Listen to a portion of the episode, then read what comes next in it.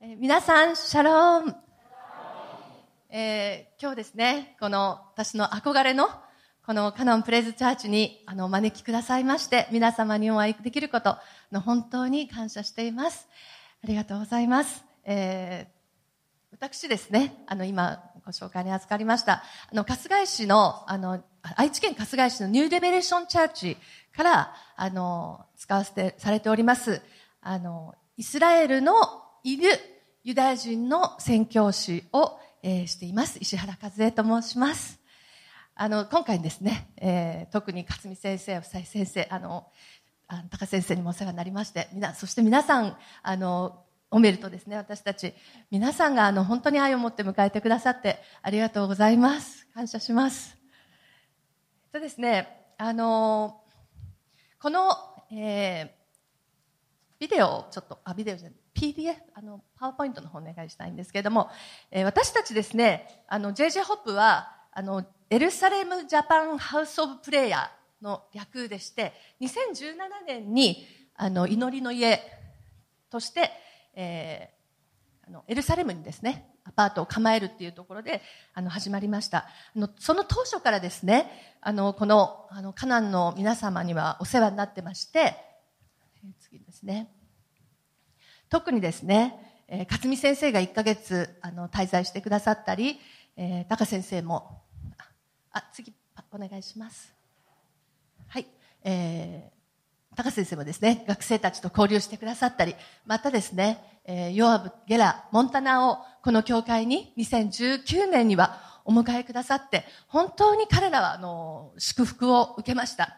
で、あの、彼らがですね、その後のどうなったかってちょっと近況もお知らせしたいと思うんですけれども、次のページをお願いします。実はですね、えーこの、えー、ヨアブですね。ヨーブですね、実はあの初めて JJ ホップに来た時は本当になんかもう声がちっちゃくてですね、ずっと今まで本当引きこもりから上がってきたばっかりですっていう雰囲気だったんですけれども、あの、えー、JJ ホップに来ていたですね、えーしおんちゃんと結婚しまして、えー赤ちゃんも与えられて、今ですね、あの、モディーンっていう、あの、町の、にあるメシアニックのコングリゲーションにつながって、彼女、彼はですね、ワーシップリードをしているんですね。もう本当に素晴らしい、あの、メシアニックに成長しました。結婚の過程ではですね、沢口先生が12回、10回以上ですね、結婚カウンセリングをしてですね、本当にイエス様を中心とした家庭を築くにはどうするのかっていうことをですね、あの、沢口先生も熱を持ってですね、あの、カウンセリングをしたんですね。もともと会った時は彼は、神はいないっていう。でも聖書には詳しい。そういう立場だったんですけれども、もうすっかりですね、イエス様の愛を持って、生活をしてくれています。そしてですね、次、えーゲラですね。ゲラも覚えていらっしゃると思うんですけれども、彼はですね、実はあのロシア、そう、旧ソ連邦からあのアーリアした、えー小学校の時にアーリしたユダヤ人だったんですね。で、アーリア、ロシアからのあのアーリアのの人たちの生活ってすごい大変で、えーまあ貧困ですとか、家庭崩壊ですね、えーまあ、彼もいじめられたりとかですね、いろんなことをもう背負ってですね、ようやくこうヘブライ大学に入って、そして JJ ホップとつながってですね、彼は本当に一番最初に私たちと新約聖書を開いてくれる存在としてですね、えーパイオニアとして、えー来てくれたんですけれども、そしてですね、彼はこの日本でですね、このカナンで皆さんに本当に愛されて、自分の人生はマイナスだった、ずっとマイナスだった、でもゼロに変わった。これからが本当に自分の人生が始まるんだって言って、この日本から出発していったんですね。でユダヤ人には、一人のユダヤ人を救れば、一人の人を救えば全世界を救ったのと同じだっていう言葉があるんだよって、本当に自分を助けてくれてありがとうって、JJ ホップの皆さんに感謝しますとおっしゃってくださいました。そしてですね、彼はこのヘブライ大学の、えー法学部のあの女性とですね結婚して今すごく幸せです。もう本当にですねもうこのニカーっていつもにこうってしてですね 本当にもう彼の人生全く変わりました。じゃあ次お願いします。これですねモンタナですね。モンタナすごくもうこちらでですねすごくシャープなメッセージをあのしてくださったことを記憶しておられた方もいるいると思います。彼女はですねユダヤ人は全世界から嫌われている。自分も嫌われている存在だっていうもうそこがすごく強くてですね。JJ ホップに来た時ももう誰とも話したくない。いつも壁を向いてスマホをいじってるってそういう女性だったんです。でもですねこの新約聖書を読んでイエス様の愛にこう本当に触れられたんですね。でユダヤ教の神は厳しいだけの神だったけれどもその後に表してくださったイエス様の愛は本当に優しい神様だったっていうことにこう本当に彼女もですねそして自分は嫌われてなかった。日本でこんなに愛されたっていうことで本当に優しい女性になりました。すごく変わったんですね。そしてですね、えー、すごい素敵なですね、まあ、同じ大学の法学部の,、えー、があのあの彼をですねと出会って結婚してですね前回、まあ、あのこの毎回会うんですけれども JJ ホップの集会毎回来てくれるんですけどもいやもう本当に今ね楽しいのよねっていう感じでですねもうとろとろっていうかもう本当に全然違う人間になってしまいましたね。彼女がもしこの新約聖書を開いてなくて日本に来なかったらどんな人生を今も歩んでいたかなって思うとですね本当にこの私たちはユダヤ人と触れ合うことによってこの神様の身を見ることができる？今日はこの皆さんの祈りとこの交流してくださった愛がですね結果がどうなっているかそして今のイスラエルがどのぐらい柔らかくなっているかっていうのをお伝えしたいと思います。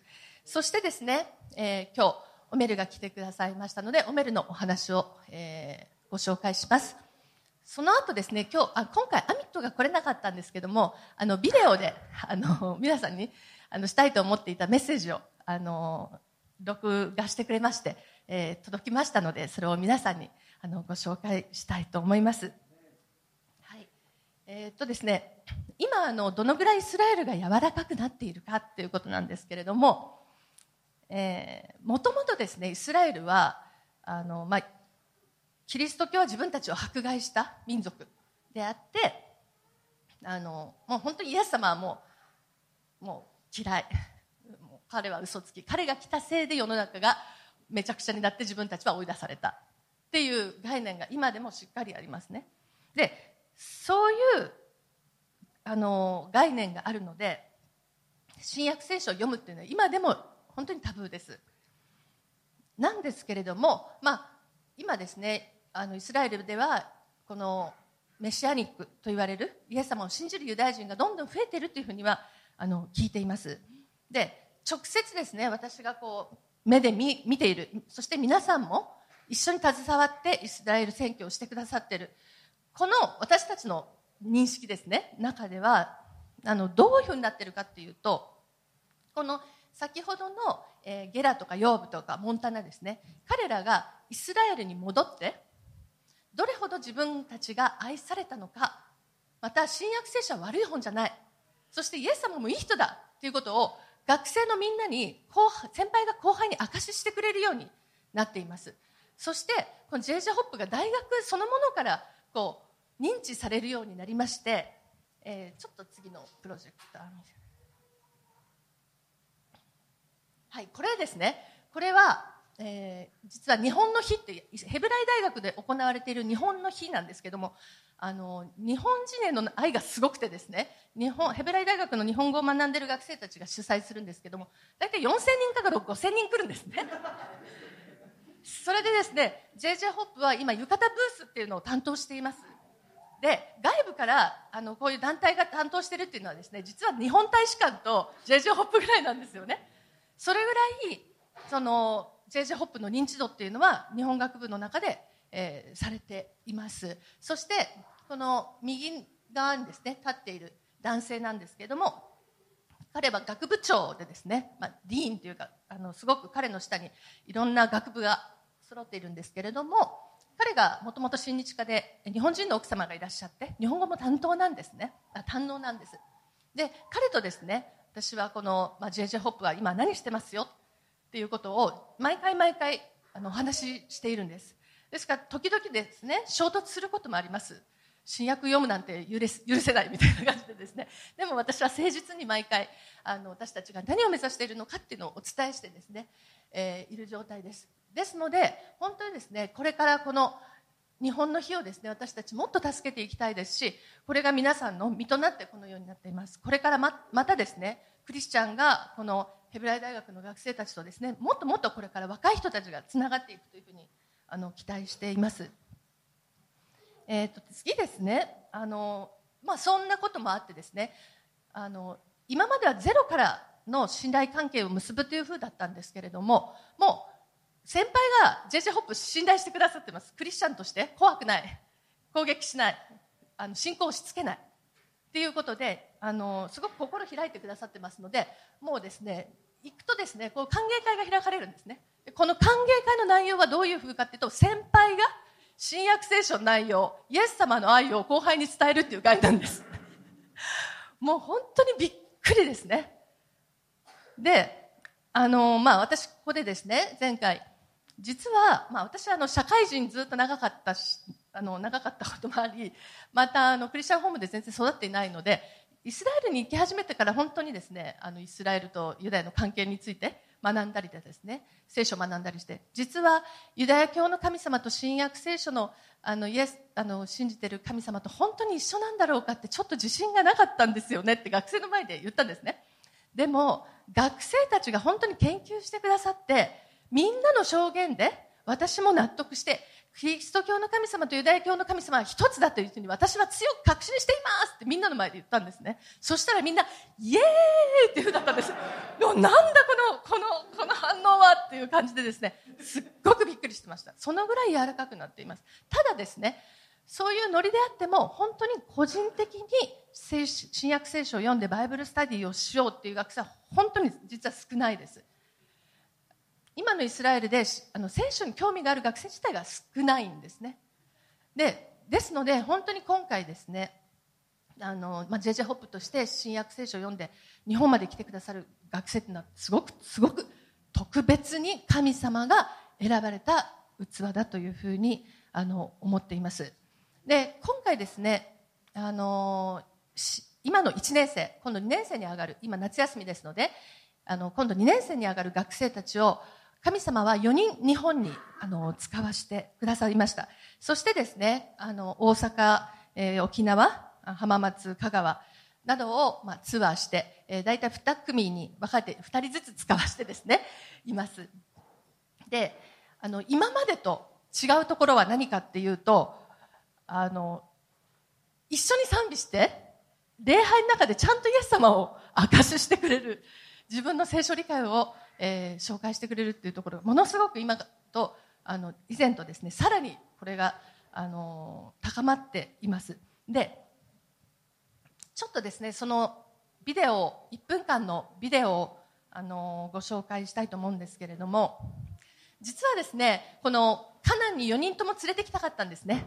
でまあいろんなことがかなわずに、えー、4人連れてくることができなかったのでせめて高先生にですね学生たち紹介したいと思ってですね高先生あの本州の方にいらっしゃる時ありませんか？っていううお聞きしてですねたところちょうどロシュ・ハシャナーの日曜日そしてレベちゃんにも4人とも集合する同じタイミングのいい日にですね高先生がレベチャからあのドアツードアで30分のところでご奉仕されてるっていうことが分かりましてそして、えー、この学生たちと一緒に、え、賛美し彼らの証しをする。あの、き、あの、するっていう機会に、あの、来てくださいました。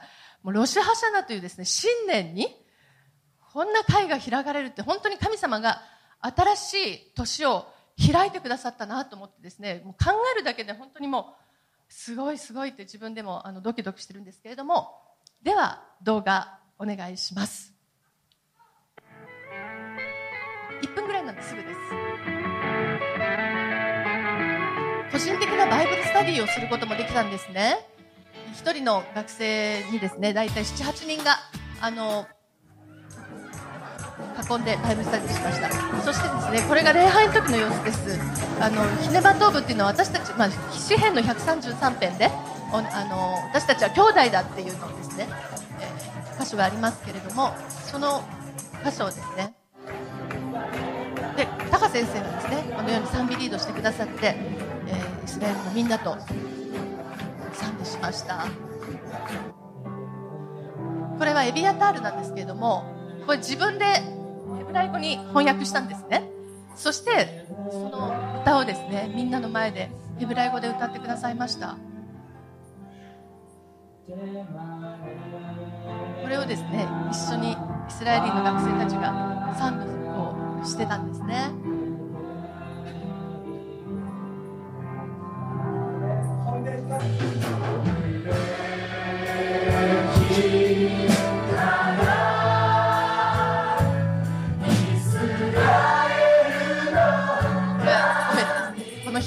正月なんでキッパーしてましたけど。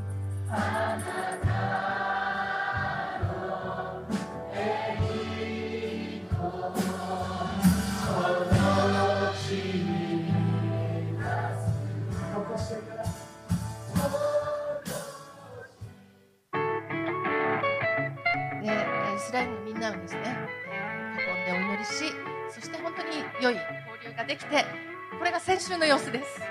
そしてその流れでここにあの来させていただきました、えー、この中でもですねみんなのあもう大丈夫です。はいありがとうございます。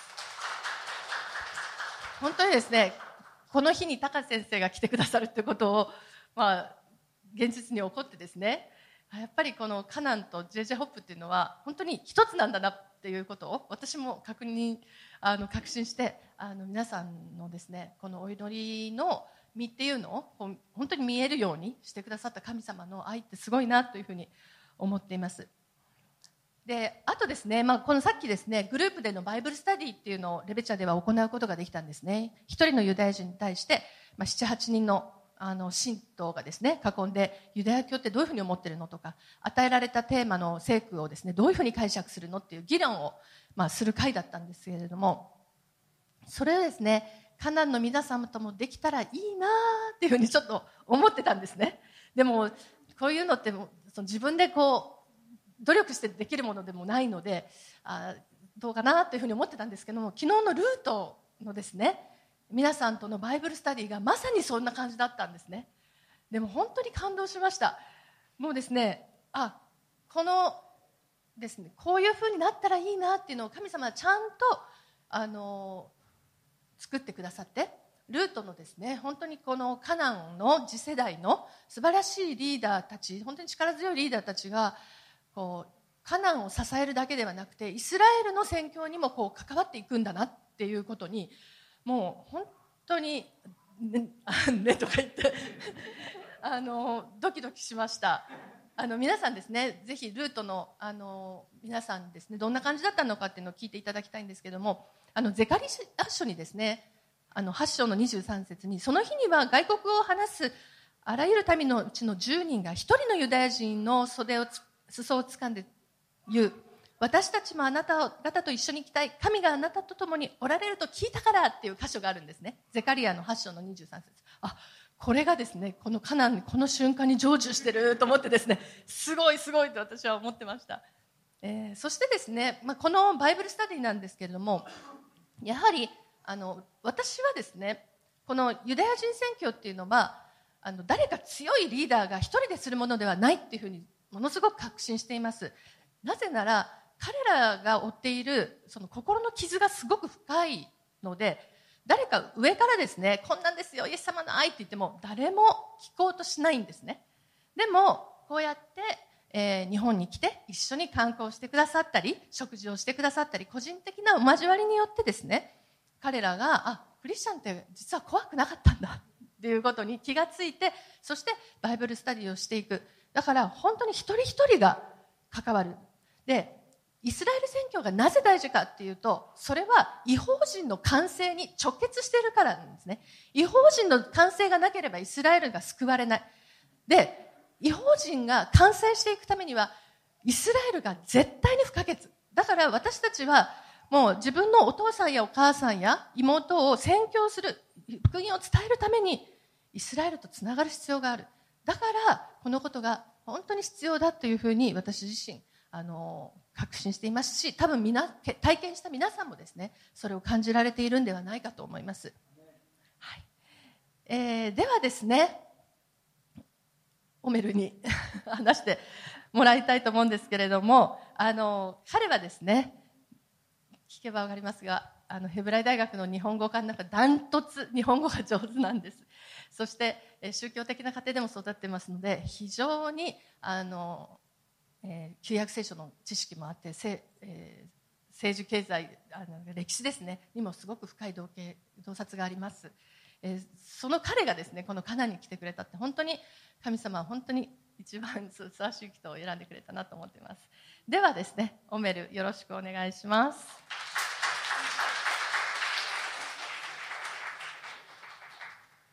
ありがとう。なんかこっちで立てもいいかな？こっちでもいい。はい。えー、じゃあ、おはよう皆さん。えー、多分これは、えー、これまで私は行った一番大きい教会ですね。コミュニティだね。たくさんの人が来てて。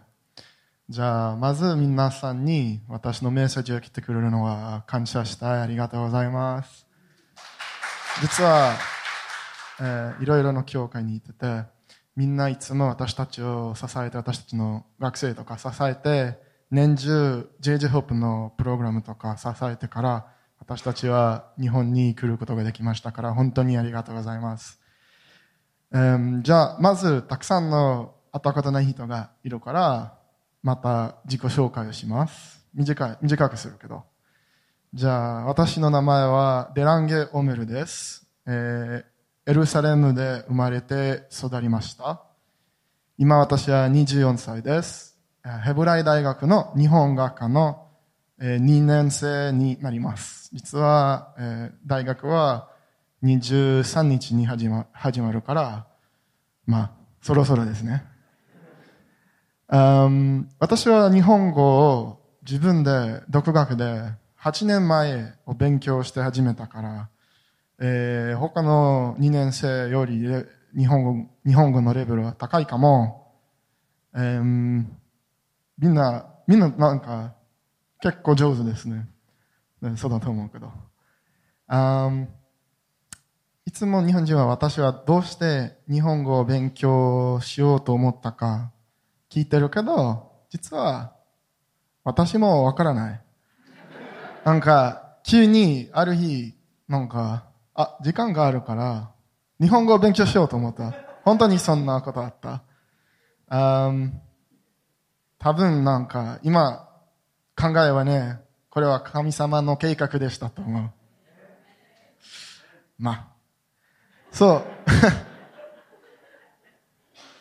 うん、そう、私は高校2年生で日本語勉強を始めて、卒業と日本に初めて聞いたこと、えー、あった。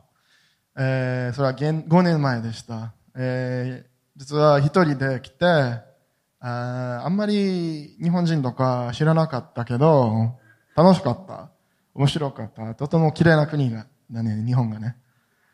Um, それあと海軍で、イスラエル海軍で2年8ヶ月間兵役して、えー、兵役が終わったから、えー、少しバイトしてて、そんなこと。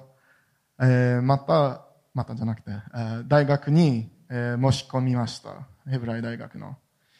えー、そして、大学の1年生が始めたとき、えー、初めて、和江さんに、えー、会いました。えー、あれは、あの日は、和江さんの誕生日パーティーでしたね。エブライ大学の、えー、なんという、学生が住んでる場所、なんという、学生寮であったパーティーだね。えー、和江さんは JJ ホップのことを紹介して、あ日本語をえー、日本語を話したいなら、一緒にバイブルスタディをしましょうとか言って、一緒にユダヤ教とキリスト教のつながることを見つけましょうって言った。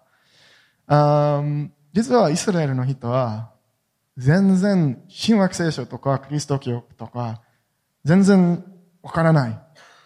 イエスっていう人が知らない人もたくさんいる。えー、それよりキリスト教が悪いと思う人もたくさん。普通のイスラエルの人はユダヤ教とキリスト教は全然関係がないと思う。仏教見たユダヤ教と文教は、えー、関係がない。キリスト教も関係ないと思う。そんな人が多い。えー、新約聖書を読まなかったのに、キリスト教を違反している人も多い。どうしてそんなことあるかなまあ実はたくさんの人はイスラエルで、キリスト教と迫害と関係があると思ってる人が多いね。えー、歴史上ユダヤ人はたくさん迫害されたから、えー、あまりクリスチャンと仲良くしていない。クリスチャンの帝国とか王国とかユダヤ人をたくさん迫害した。確かに歴史中でたくさんのそんなことあるけど、まあ、私はそんな、その人は、そうじゃない人もいる。そんな、そうじゃないクリスチャンもいるって知っている。えー、確かにたくさんのクリスチャンは、なんか迫害とか、センスとか支えるけど、歴史中、現代もそんな人たくさんいるけど、私の家族で別の話があった。えー、私のおばあさん、えー、お父さんのお母さんは、えー、オランダ人でした。えー、子供の時はオランダでホロコーストがあった。えー、実は彼女の家族は妹しかみんな殺された。けど、おばあさんの命をクリスチャンの家族を助けた。えー、どうしてかな？どうしてわからないけど、まあ、わかるかも。えー、彼らはおばあさんのこと全然知らなかった。えー、おばあさんは知らない子でした。知らない、えー、ユダヤ人の知らない子でした。彼らは自分の命を捨てて、彼女を隠して命を助けた。えー、彼らはね、あの子知らなかったのに愛していた。えー、愛したか愛してたから自分の命捨てて助けようと思った。戦争後、おばあさんは、えー、なんか、オランダのクリスチャンとイスラエルのユダヤ人の関係する、連絡するグループのメンバーでした。たくさんのクリスチャンと、たくさんね、イベントを起こして、自分の家でクリスチャン止めて、オランダにいたとき、なんか、ジェイジホブみたい交換しました。えー、宗教と文化のこと。えー、実はもう、今日もうおばあさんがいないけど、彼女のクリスチャンの友達を、まだ私たちは自宅で、え、祭りの時に私たちは止めます。まだ彼らと連絡します。じゃあ、あの家族は、オランダ人の家族は、本当のクリスチャンだと思う。どうしてそう思うかな。私は初めてえ、新約聖書を読んだ時は今年でした。カズエさんのバイブルスタディで初めて新約聖書を読んだ。えー、そして新約聖書を読んだ時、私の意見はどんどん変わったかな。キリスト、イエスは迫害のことを教えなかった。他の、他の宗教人を迫害して言わなかった。他の民族の人を迫害して言わなかった。実は、イエスは、自分のことを愛するように、兄弟のことを愛しなさいって教えた。それ、それあと、私はあなた方を愛するように、兄弟のことを愛しなさいも教えた。実はね、イエスは人間の、えー、全世界の人を愛しました。えー、から、うん、そう、えー、クリスチャンも全世界の人を愛してほしかったです。実はたくさんのクリスチャンこれわからないと思う。歴史中も現代も。歴史中帝国持ってたクリスチャンとか、他の人を迫害したかった。自分の力のために。けど、まだ本当のクリスチャンいました。例えば、あの、オランダ人の家族は、彼らは本当のクリスチャンでして、全世界の人を愛してて、自分の命を捨てました。えー、じゃあ、私はあの時初めて、新約聖書を読んで、年中、カズエさんとジェジホップの活動と、活動の人と、バイブルスタディを続けました。えー、ユダヤ教とキリスト教をつなぐることを見つけるために。えー、まあ、また愛の話を続けたいかな。うん、まず、実は私は今日本に来たからもう1ヶ月間日本にいます。たくさんのクリスチャンに会って、たくさんの教会で泊まって、えー、私の感じはみんいつもクリスチャンのみんな私たちのことを愛しています。そんな感じがあった。いつもみんな私の家で泊まってくださいとか、一緒に食事しましょうとか、えー案内してあげようとか、それはクリスチャンみんな言ったかな？言いました。本当に愛されるの感じある。えーだから多分日本のクリスチャンも本当のクリスチャンだと思う。確かに日本のクリスチャンは歴史中、帝国とか持たなかった。えー実は日本のクリスチャンはみんな迫害された。えー江戸時代の時にも、えーそう、そんな話たくさんあった。えーだから、多分、他のクリスチャン、他の国のクリスチャンよりユダヤ人に似てると思う。だから、もっと仲良くできると思う。そう、私は JJ ホープの、などうして JJ ホープに参加したいかな。クリス日本人と仲良くしたかったので、クリスチャンと仲良くしたかった。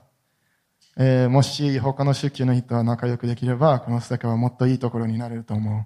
平和になれると思うから、えーそんな、ほとんど仲良くしてない人と仲良くしたかった。クリスチャンとか。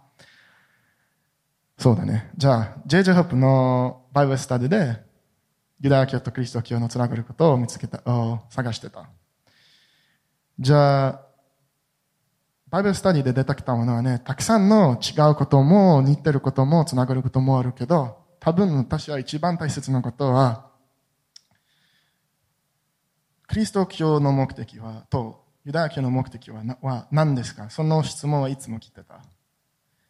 えーだから今私は、キリスト教とユダヤ教の目的は違うから、共存することができると思う。えー目的は違うというのはどういうことですかな、うんユダヤ教の目的は何ですか？ユダヤ人の生存、えーアンセストなんてね。先祖、アブラハム、イザク、ヤコブは神様と契約しました。もしイスラエル家は神様の立法を守ったら、神様はイスラエル家を守って祝福します。そんな契約がある。ユダヤ教の目的はこの命で、ユダヤ人はどうやって神様の言葉を完成するかの質問です。の答えです。えーユダヤ教の目的は神様の言葉を完成することですが、ユダヤ教とキリスト教は私の今の考えはね、なんかコインみたいです。このコイン考えてください。コインは二つの面があります。もし一面がなければ二面もなくなる。そしてもし一つがなければコインもななくなる。キリスト教の目的は何ですか？じゃあ二つの目的があると思う。まず、違法人は、ユダヤ人じゃない人は、神様の立法をもらわなかった。けど、まだ神様の言葉を完成したい。実は、違法人は神様のことを知らなかった。ユダヤ人だけ神様と連絡しました。けど、イエスが来ましたとき、神様のことを全世界の人に神様のことを広げた。世界中の人は神様のことを知らせました。それで神様の望み完成するようになりました。それでイエスはイエスは全世界の人を愛したから全世界の人は神様のことを知らしましたか？しまし、知らせましたかった。日本語ちょっと難しい。実は、イエスは、違法人を助けるために来た。彼、違法人は神様のことを知らなくて、どうやって神様の愛もらうのか知らなかった。でも、イエスは神様のことをえー、神様の、えー、神様のことをみんなに知らせたから、今みんな神様の愛もらえるようになりました。でも、他の目的もある。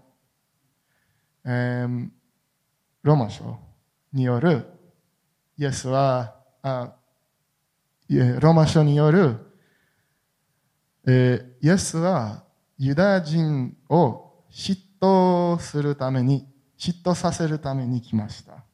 どういう意味ですか？あの時は、ローマ帝国の時は、たくさんの立法、神様の立法を破りましたユダヤ人が多かったです。えー、実はイエスは、まずメッセージをユダヤ人だけに、えー、教えました。ユダヤ人はまた神様のことを守るために頑張頑張りました。えー、だけど、まだ神様を認めないユダヤ人がいます。じゃあ、ロマ書による、もし違法人が神様のことを認めたら、神様を認めないユダヤ人は嫉妬なる。私たちは選びの民なのに、他の違法違法人は神様のことを私たちより愛するでしょ？だから、確かに歴史上、クリスチャンの国でいつもユダヤ人がいた。ユダヤ人のコミュニティは残った。だからもしキリスト教がなければ、ユダヤ教はどんどんなくなるかも。それで、もしユダヤ教がなければ、じゃあ、キリスト教もなくなる。どうして、um, 何章でしたかな、um, ガラシアン、えー、ガラシアン3章16節によるアブラハムと、えー、アブラハムと神様の契約は、どんな契約でした？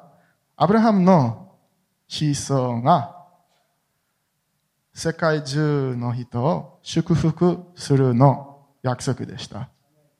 この子孫は、ガラシア書によるこの子孫はイエスです。ユダヤ人のイスラエル系の祝福は、私たちの人はイエスは、イエスユダヤ人でした。全世界の人を祝福することです。全国の、全世界の人を助けることです。これはユダヤ人の祝福です。世界を助けるために。えー、確かにもしユダヤ教がなければ、契約がなければ、イエスは意味なくなる。イエスは神様を送ったから、キリスト教は、えー、キリスト教は、えー、なんていう？本当になれるようになった。本当かな？なんていう？完成で、完成することができる。もしユダヤ教がなければ、キリスト教もなくなる。キリスト教がなければ、ユダヤ教も、ユダヤ教もなくなる。だから、コインみたい。もし一面がなければ、二面もなくなる。もし一面がなければ、コインもなくなる。なくなるこのコインは神様です。神様の言葉。神様の立法。二つの面必要ある。尊重する必要ある。互いの、教材。そう。教材すること必要ある。私たちはお互いのことを尊敬しないといけない。愛しないといけない。そうだね。実は、マタイ書の説明しようかな。うん。なんか日本、日本、昨日のユースのバイブルスタディでもそう教えた。ユダ、えー、日本のクリスチャンは特別だと思う。なんか、歴史中、迫害したので、迫害されたので、他の宗教の人と他の民族の人と仲良くすることができると思う。ユダヤ人と仲良くするができる。実は、イエスはマタイ書で、6章ですね。そう、6章、10節だと思う。イエスは、迫害される者は、神様の国を持って持っていますって言いました。ユダヤ人も日本のクリスチャンも迫害された。神様のために迫害された。迫害されたのに神様の信仰を守ったから、一緒に私たちは、ユダヤ人とクリスチャンは、一緒に神様の国に入ることができるようになった。そうこれは、そう。でも、そう、まあ他のメッセージもある。まあメッセージないけど、短いバイブルスタディがある。あ実は、先週はユダヤの、ユダヤ教の新年でした。正月でした。ロシャシャナーの祭りでしたね。ロシャシャナ10日後、えー、ヨンキプールっていう祭りがある。ヨンキプールは特別の祭りですね、ユダヤ教で。えー、ヨンキプールで、えー、コヘンガドール。コヘンガドール意味わかりますか？大祭司。神殿の大祭司、ヤギを捧げて、イスラエル家の罪は神様が許す、許しました。神殿で。えー、この話は、罪の許すことはね、キリスト教は本当に大切ですね。えー、イエスも私の体は神殿でいた。それで、イエスは十字架で捧げも捧げされて、人間の人、人間の皆の罪を許しました。許されまし、そう。日本語難しいね。um, けど、イエスは、また一緒で、えー、教えたことがある。イエスはもし、兄弟に傷ついたら、直し、直したまで、神殿に来なくて、捧げ物も捧げないでって言った。それはイエスが言ったこと。意味は、もし人間に対して罪しましたら、私に来ないでください。まず、つ、傷ついた人に謝らないでください。関係を直しないで、直さないでください。死んでに来ないで。イエスは人間に対した罪を許さない。神様についた、に、に神様に対した罪を許すけど、もし兄弟を愛しないなら、イエスは助けられない。これはユダヤ教でもある。ヨンキプルで神様は神様に対した罪だけ許しま許します。でも、他の人間に対した罪は、他の人を傷ついたら、これはあの人だけ許せる、許される。だからユダヤ教で、ヨンキプル前、傷ついた人に謝るの伝統があります。もし本当に謝ったら、彼はあの時に許さないでも罪が許される。本当に直したかったなら罪が許される。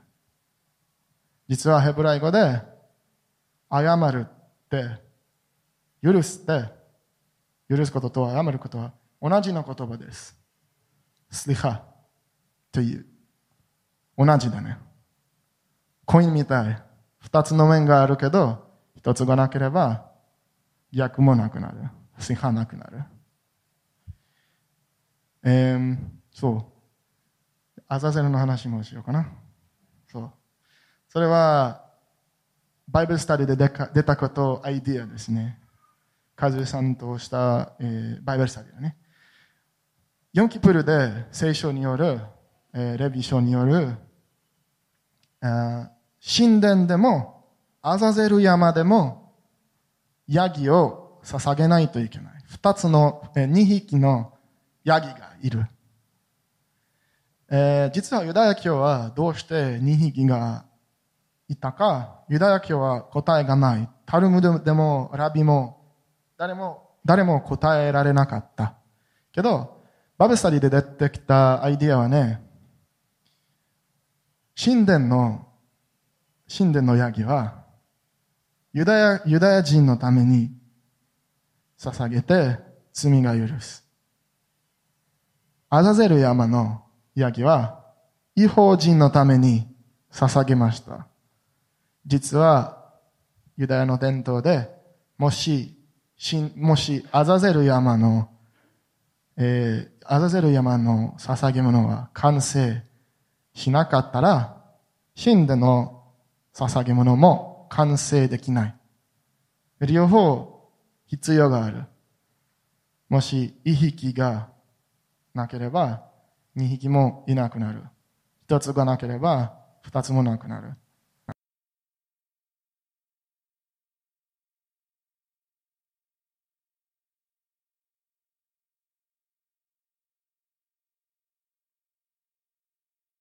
てくれてありがとうございます。あ多分、海平あと私に誰か質問聞きたいなら、私はフリーだから、フリーですね。そう。じゃあ、ぜひ、えー、話しましょうね。じゃあ、以上です。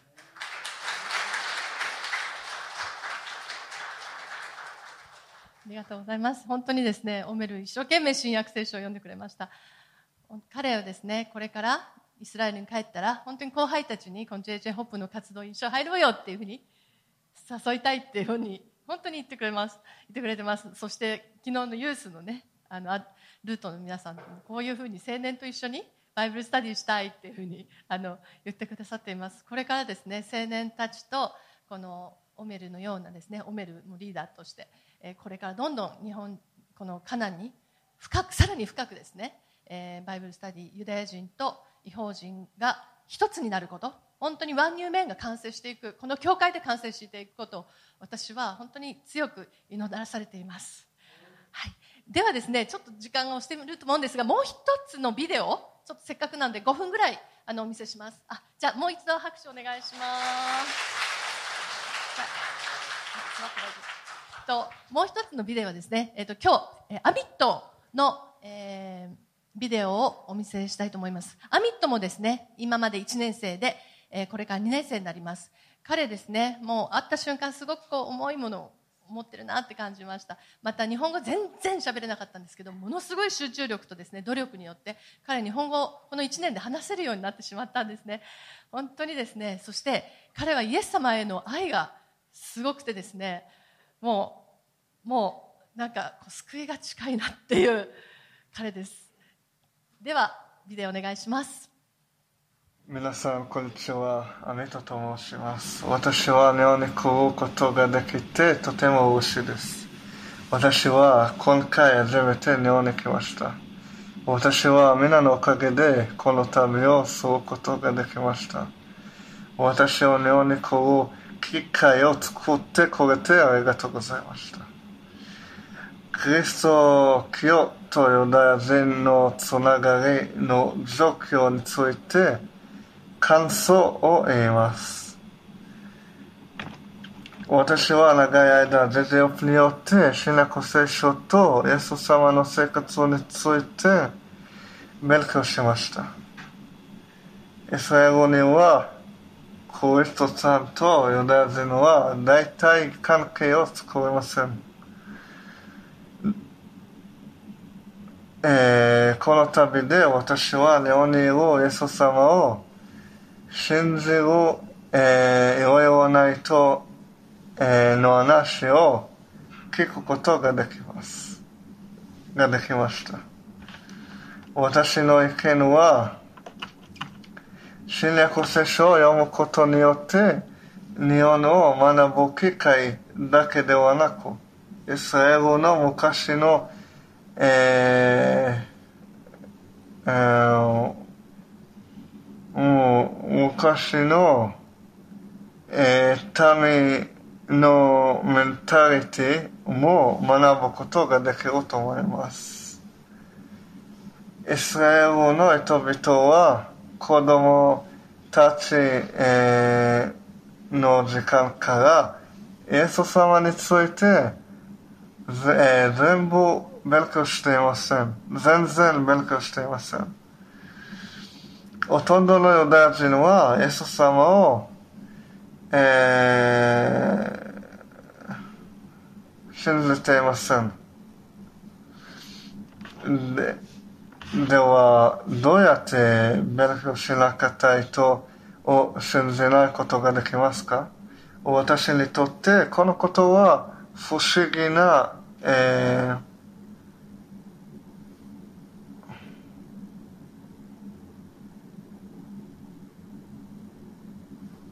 えー、すみません。不思議な事実です。私はいつもこの質問を、えー自分にしています。カズさんに会う時までイエス様について答えが分かりませんでした。えー、レゼヨプとの出会いによって、えープロテスタンのイエス様の、えー信念を理解しました。私はイエス様の生活とイエス様の講師名と勉強しました。みんなと、えー、いたナスラートの旅行は決して忘れません。あの旅によって、旧約聖書が新約聖書の、えーえー続き話だと理解しました。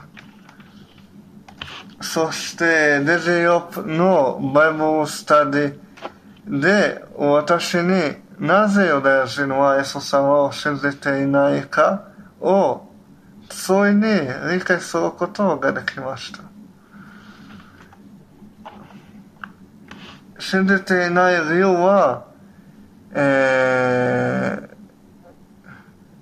事実、えー恐れ、恐れの気持ちがあるからです。恐れる理由は、えー歴史の中で、ポグロームが国々で起こりました。ポグロームは、カトリック、えーがユダヤ人を、えー悪魔のように扱い、こうしました。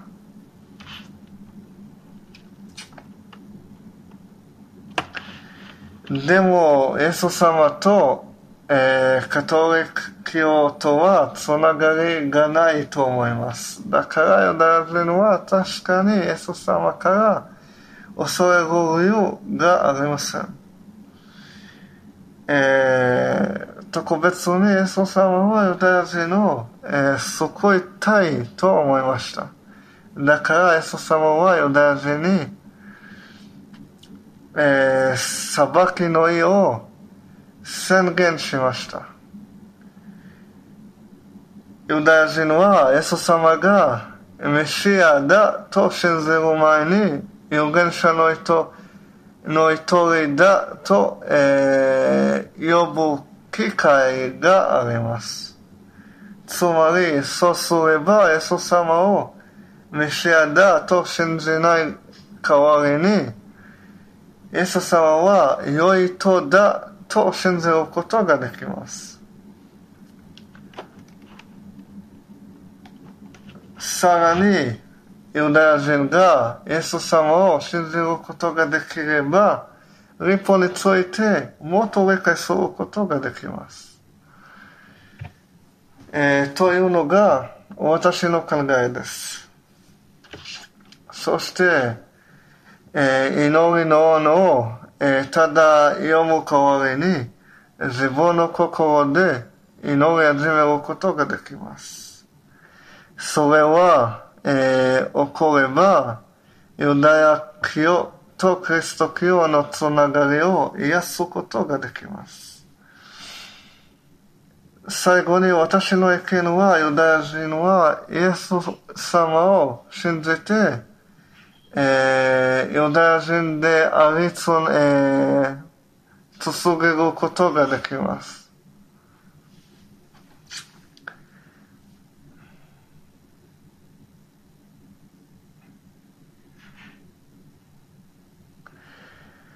なぜなら、イエスは、えー一方のユダヤ人を、えー襲ったかもしれません。ええー怒った、えー怒ったかもしれません。えーいつも彼らを愛していました。以上です。皆さん、こんにちは。アメトと申します。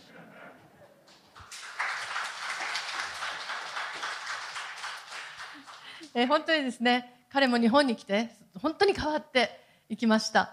あのーもうですね、JJ ホップの場合は、新約聖書を読んだことのないユダヤ人に届いていくっていうのが、私たちの使命だと思っています。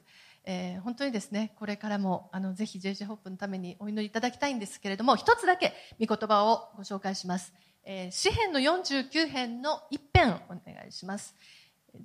一緒にお読みしましょう。3、はい。島々よ、私に聞け。遠い国々の民よ、耳を傾けよ。主は生まれる前から私を召し、母の体内にいた時から私の名を呼ばれた。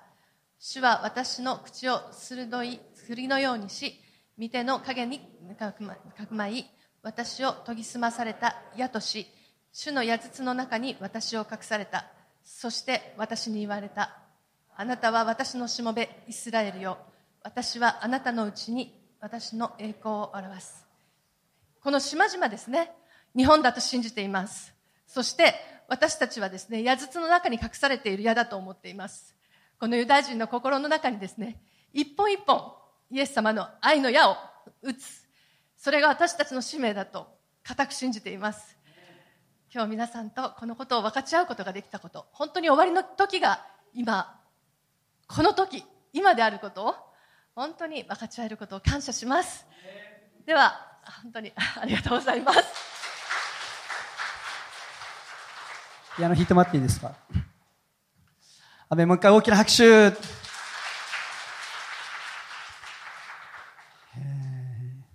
生の声をですね、聞くと、本当に、えー実感というかですね、えー湧いてきますよね。あちょっと今ですね、思いついてですね、一つ皆さんでやりたいことあります。えー私たちはですね、えーイスラエルを愛しています。そして、今回来てくれたオメルですね、えー今回ですね、えーユダヤ人としてですね、イスラエル人としてですね、え代表としてこのね、えー北海道まで来てくれたのでですね、みんなでオメルを祝福してですね、一曲歌いたいと思います。じゃあオメル歌ってもらっていいですか、ここに。で、えー実はですね、賛美はですね、幅広くてですね、オメルは愛されるために生まれたというですね、賛美があるそうなんですよね。知ってますか？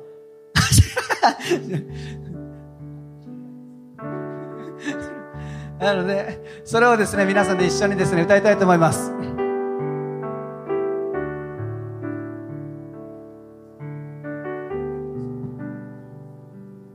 おめるは愛されるため生まれた。おめるの生涯は愛で満ちている。おめるは愛されるため生まれた。おめるの生涯は愛で満ちている。アメン。永遠の神の愛は我らの出会いの中で。実を結ぶおめるの存在がおめるの存在が私にはどれほど大きな喜びでしょう。そうです。おめるは愛されためおめるは愛されるため生まれた。今もその愛受けている。おめるは愛されるため生まれた。今もその愛受けている。おめるは愛されるためおめるは愛されるため生まれた。今もその愛受けている。オメルは愛されるため生まれた。今もその愛受けている。アメン。神様の愛とそして私たちの愛がですね本当に褒めるに注がれていることを感謝します。来てくれてありがとう、えー、みんなで言いましょうか。いてくれてありがとう3はい。いてくれてありがとう。アメン。心から愛します。感謝します。ありがとうアメン。ね。えー、アミットもですね、本当にいつかね、来てくれたら嬉しいなと思います。聞いてもらっていいですか？一箇所見言葉を見たいと思います。エレベア書の31章。まあ今日はですね、この後、検事式とかもあるので、えー、短く終わりたいと思いますけども、31章の1節から4節を読みしたいと思います。その時、主の見つげ、私はイスラエルのすべての部族の神となり、彼らは私の民となる。主はこう仰せられる。剣を免れて生き残った民は、荒野で恵みを得た。イスラエルよ、出て行って休みを得よ。主は遠くから私に現れた。永遠の愛をもって、私はあなたを愛した。それゆえ、私はあなたに誠実を尽くし続けた。乙女イスラエルよ、私は再びあなたを立て直し、あなたは立て直される。再びあなたはタンバリンで身を飾り、喜び笑う者たちの踊りの輪に出ていこう。アメン。10年前、私は初めてイスラエルに行きました。もともと行ったきっかけはですね、えー、僕たちの中で、えー、主への植え替きが起こって、イエス様を求めずにいられない、御顔をしたい求めずにいられない、その祈りをですね、僕たち集まってしてったんですね。その輪がどんどん広がっていってですね、全国のいろんなところでですね、御顔をしたい求めて、ただ、あれ、え祈り、そして主を求める時間がどんどん与えられてたんですね。その中で主の御心の奥深く、あ神様のですね、本当に身胸の一番深いところをですね、私たちは求めていくようになりました。主は何を願っているのか、何が主の願いなのか、何を神様はいつも見ているのか、そして求め続ける中でですね、主の身胸の本当に一番深い部分に、その心臓のど真ん中にはいつもこの民がいることをですね、私たちは見せられていったんですね。それがイスラエルでした。永遠の愛を持って私はあなたを愛している。遠くからどんなに離れていても、この神様の愛はイスラエルを離れることができなかった。イスラエルのことをその心臓から消し去ることはできなかった。そのことをですね、私たちは思い、そしてイスラエルみんなで、えー、僕たちで行ったんですね。本当に私はその時初めてですね、イスラエル行って、神様の眼差しが本当にそのために注がれていること、その国に注がれていることを感じました。イエス様を私は愛し、そしてイエス様を信じてですね、歩んでいく中でですね、本当にイエス様はそのことを本当に私たちに伝えたかったということをですね、私は本当に聖書を読みながらですね、えー、多く知っていったんですね。パウロ自身もこのことを悟って、そして違法人の宣教に入っていきました。先ほど、オメルも少し読んでくれてましたけども、ローマ書ですね。ちょっと読みたいと思いますけども、ローマ書の9章。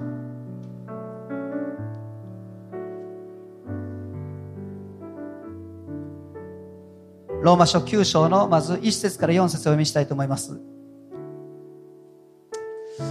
パウロの胸の一番深いところにいつもあった思いですね。こう言ってます、パウロ。私はキリストにあって真実を言い、偽りを言いません。次のことは私の両親も精霊によって証ししています。私には大きな悲しみがあり、私の心には絶えず痛みがあります。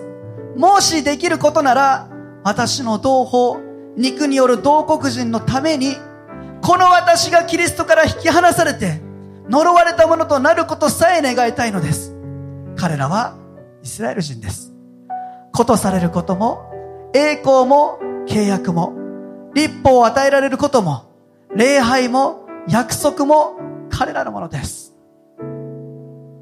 神様の眼差しがいつもイスラエルにあり、イスラエルに対して主がどんなに呼びかけられているか、イエス様は本当にその愛を伝えるために来られたということをパウロは知り、そしてこのイスラエルのためだったら、自分がキリストから引き離されて呪われるものとなってもいいとさえですね、パウロは言ったんですね11章の13節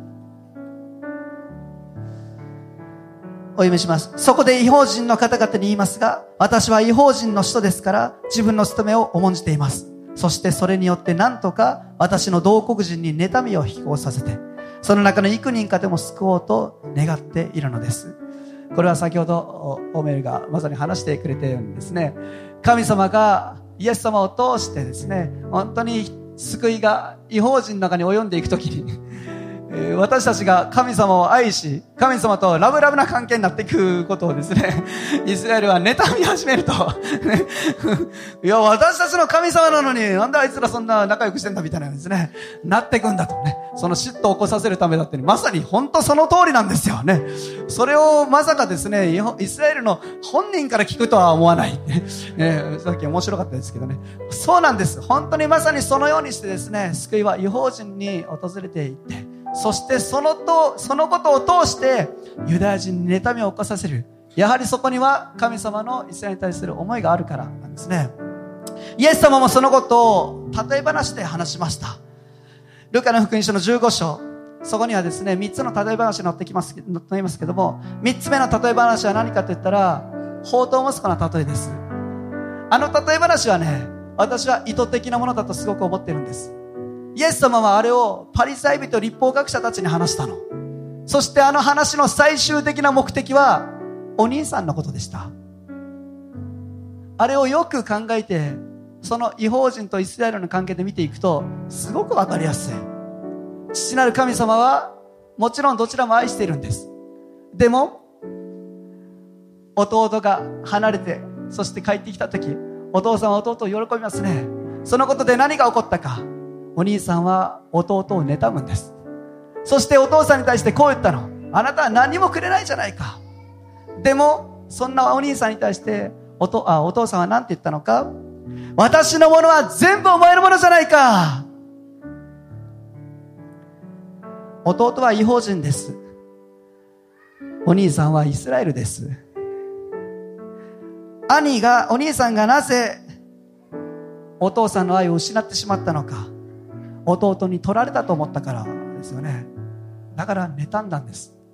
まさにそのようなことを神様は通してお兄さんに本当に自分のうちにある愛を示したかった。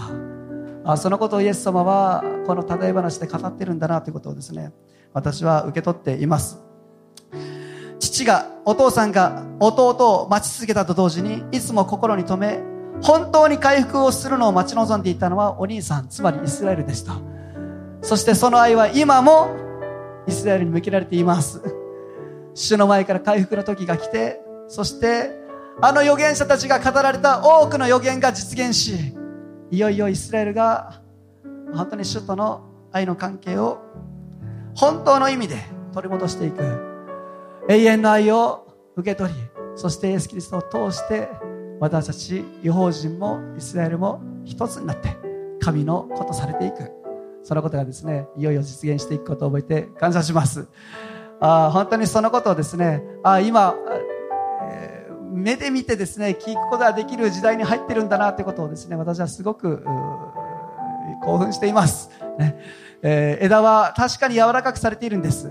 だからこそ私たちはですねさらにこのイスラエルを胸に抱いてですねそして神の愛がいつもこの場所に注がれていることを覚え、イスラエルを祝福するものになっていきたいと思います。アメン。イスラエルを祝福することは、本当に神様を喜ばせることです。私たちの愛するイエス様を喜ばしたいなら、私たちはですね、イスラエルを愛しましょうイスラエルを祝福しましょうアメン。感謝します。一言祈りします。天皇お父さん感謝します。永遠の愛を持って、私はあなたを愛した。乙女イスラエルよそのように神様はイスラエルに呼びかけ、語りかけ、そしてその愛を示してきました。無条件の愛であなたはこの国を、この民を愛しています。そして何よりも願っているのは、アブラハムの契約、アブラハムに与えられたその祝福が、イエス・キリストを通して、すべての世界の人々に及び実現していくこと。違法人もイスラエルも一つとされ、隔ての壁は取り残され、取り壊されて、二つのものが一つになり、神の子たちが完成していくこと。そのことを本当に主は待ち望んでおられる。あ今日私たちはそのことをもう一度彼らの証を通して、えー、確認しました。神様感謝します。時はさ本当に進んでいることを覚えます。さらに私たちはこのイスラエルを覚え祈り祝福していきたいと願います。どうぞ導いてください。アメン、えー、JJ ホップあなたが祝福してくださいますように。風さんの働きもあなたがどうぞさらに油注ぎ祝福してくださいますように。イエス様の皆にお願いします。アメン。